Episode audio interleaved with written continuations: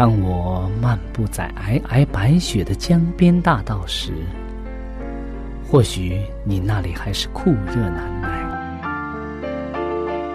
也许当我望着海边火红的日出，轻声咏唱时，你那里还是繁星满天。我们远隔万水千山，身处不同的环境，是上帝的爱。将我们凝聚在一起，我们用心来交流，用声音来沟通，用人生来实践上帝的爱。上帝是我的依靠，在我最无助的时候，他给了我生活的希望和勇气。主耶稣用生命的光照了我的人生。伊是我的爸，也是我的朋友。人非有信，就不能得上帝的喜悦。上帝好似我爹哋咁样，好关心我，好爱我。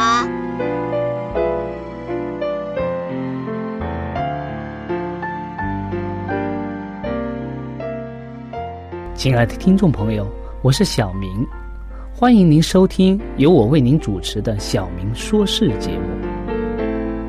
在这里呢，我们将以轻松愉快的互动方式，来与您分享一些有趣的哲理故事、人物故事，或发生在你我身边的故事。同时呢，也希望你和我能够从这些故事中得到一些属灵的启示。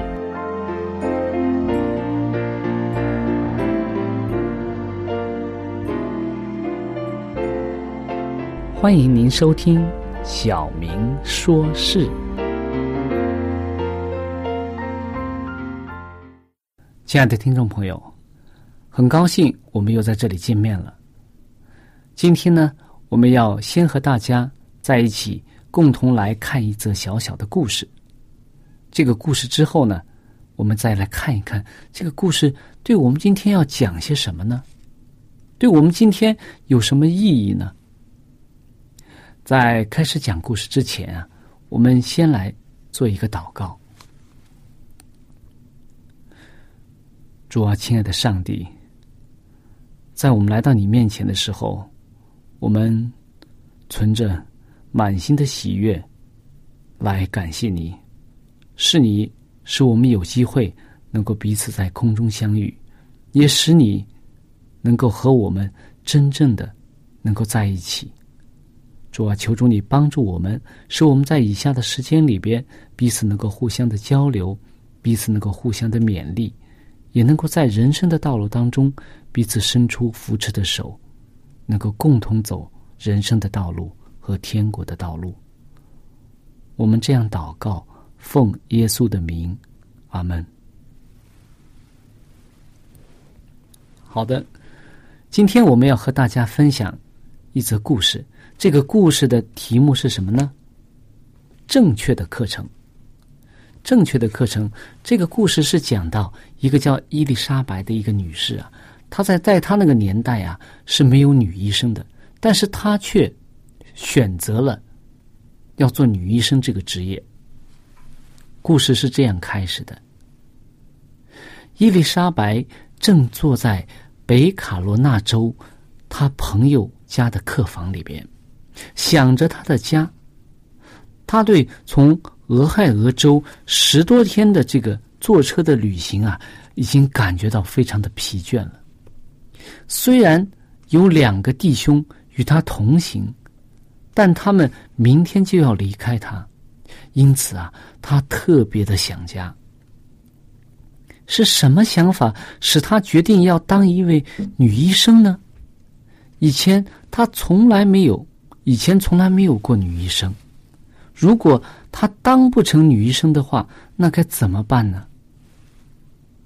当他不知道如何决定要留下来还是返回家中的时候啊，眼泪沿着伊丽莎白的脸颊流下来了。他抬头望着天说：“亲爱的上帝，请你告诉我，我该怎么办？”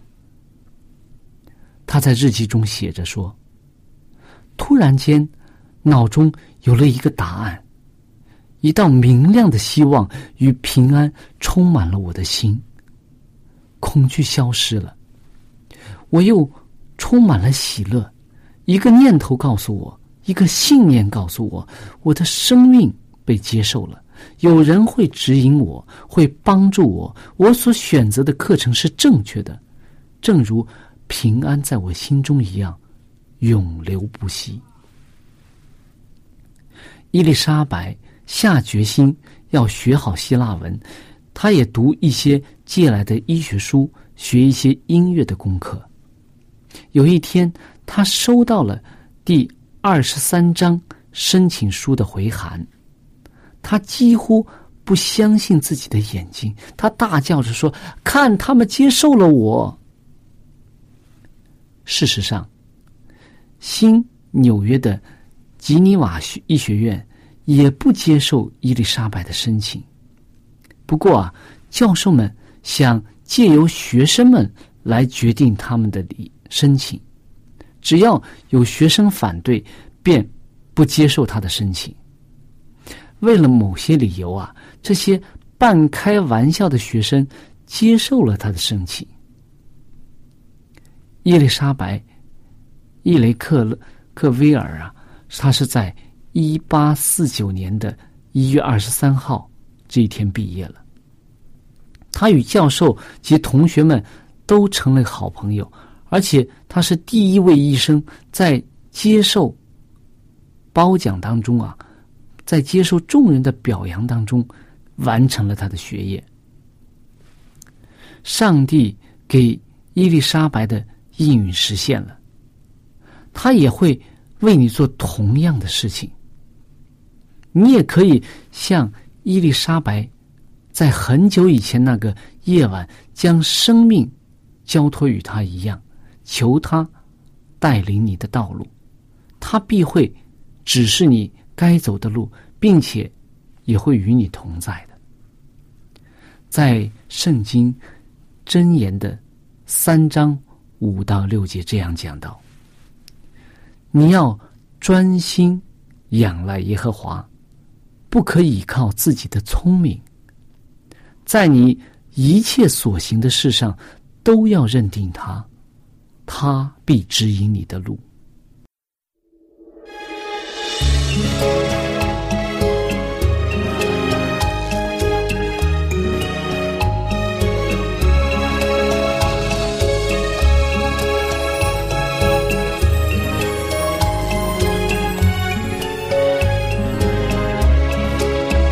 心乱让我不能专注，终日思想，不一定是求助让我。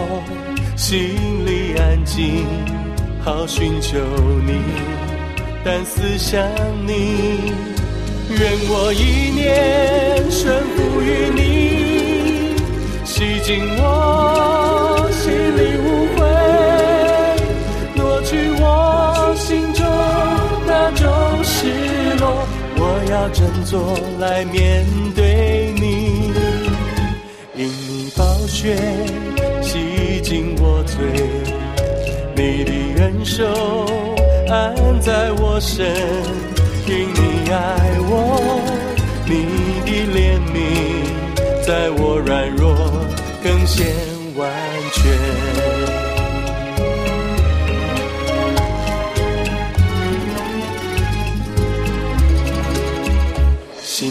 让我不能专注，终日思想不易的事，求助让我心里安静，好寻求你，但思想你，愿我一念顺服于你，洗净我心里污秽，若去我心中那种失落，我要。振作来面对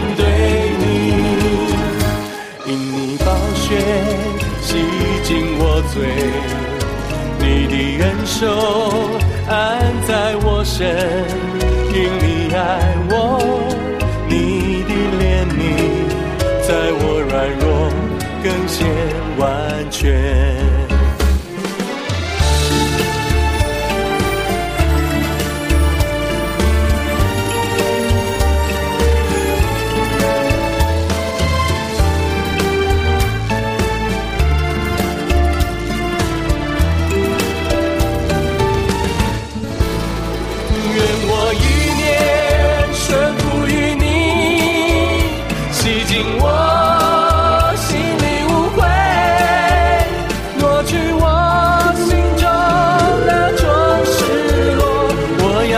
作来面对你，因你宝血洗净我罪，你的恩手安在我身。因你爱我，你的怜悯在我软弱更显完全。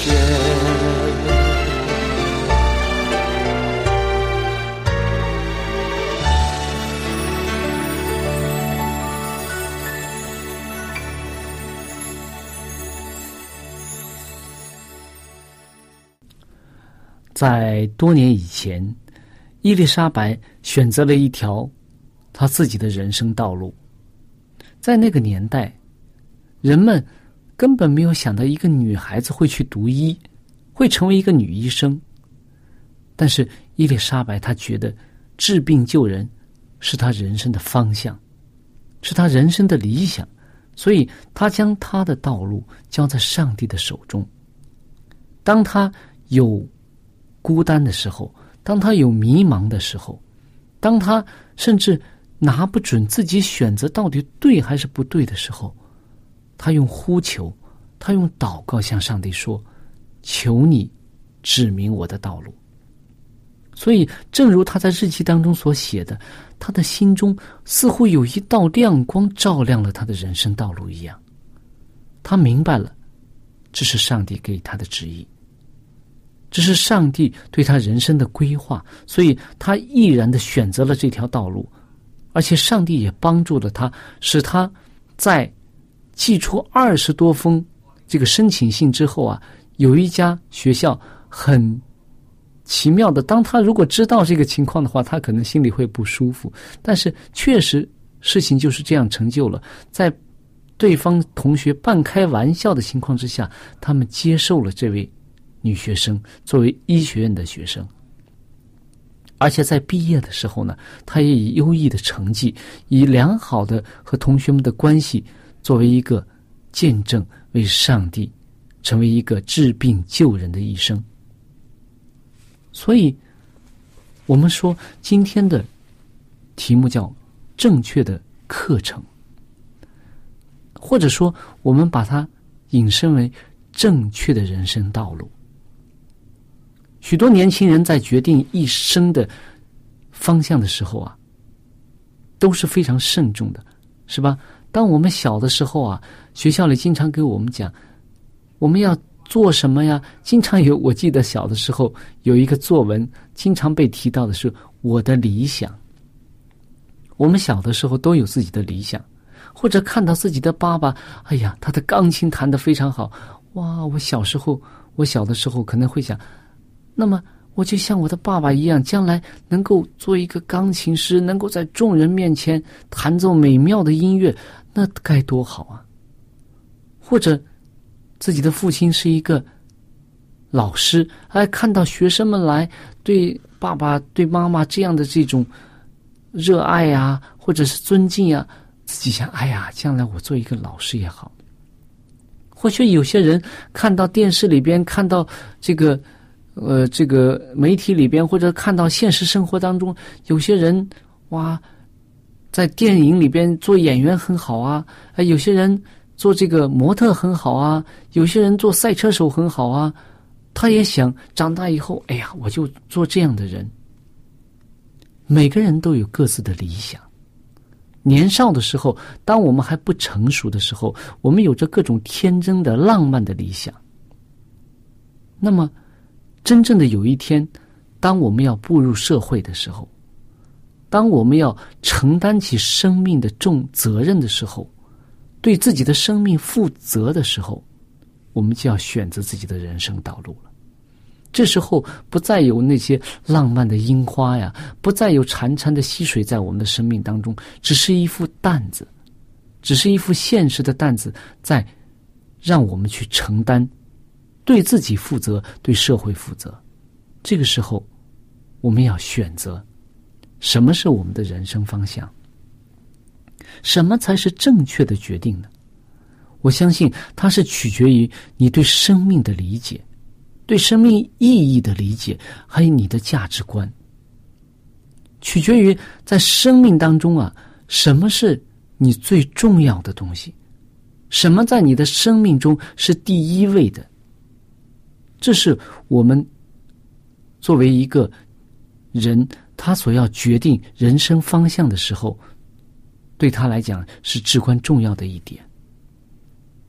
那么，很多时候啊，我们做着我们不喜欢做的工作，我们做着我们不得不做的事情，而且我们觉得我现在所从事的工作和我自己的希望和我自己的人生方向是背道而驰的。我只是为了获取。我生活所需要的金钱而已。我所做的事业，我所做的工作，并不是和我的理想、和我的信念、和我的价值观相符的。就像有些人做一些很不好的工作，或者说在社会上比较不受尊重的一些工作的时候啊，他有的时候会非常的懊恼或者沮丧，心情也非常的不好。他不知道自己生活的意义，他不知道自己工作的意义。那么，我觉得，在我们选择人生方向的时候，在我们做出人生重大抉择的时候，我们首先应该重视的是我们自己的方向，什么是最重要的？这和我们人生所要确定的这个目标，以及计划，以及现实当中所处的情况是非常。有关系的，是息息相关的。这时候，有的人就会讲：“哎，你看圣经当中有很多这样的例子，都是上帝呼召人来做先知啊，做传道人啊，做这些，是不是只能做一个传道人才有这个人生的价值？而我作为一个世上的一个在世界上做其他的工作，就没有人生价值了，就没有这个属灵的盼望了呢？”并不是吧？我们在圣经当中，在现实生活当中看，能看到很多这样的人。圣经当中有什么例子啊？大家记得吗？在我们讲一讲新约当中，有一个税吏是吧？税吏在当时的这个时代是被当时的以色列人、犹太人看为非常痛恨的，因为这些人是。借着什么当时的这个税吏啊，贪污啊、受贿啊这种方式，而且呢，特别是那个耶稣那个年代的那个税吏啊，是为罗马人征税的，所以很多人把他看为像汉奸一样现在汉奸一类的这种人物，是欺压老百姓的。你是我们我们中间的人，你却是干着这个被欺为欺压者服务的，而且你还从中受。受一些不该得的一些好处，所以呢，税吏在当时是非常受受到众人所痛恨的。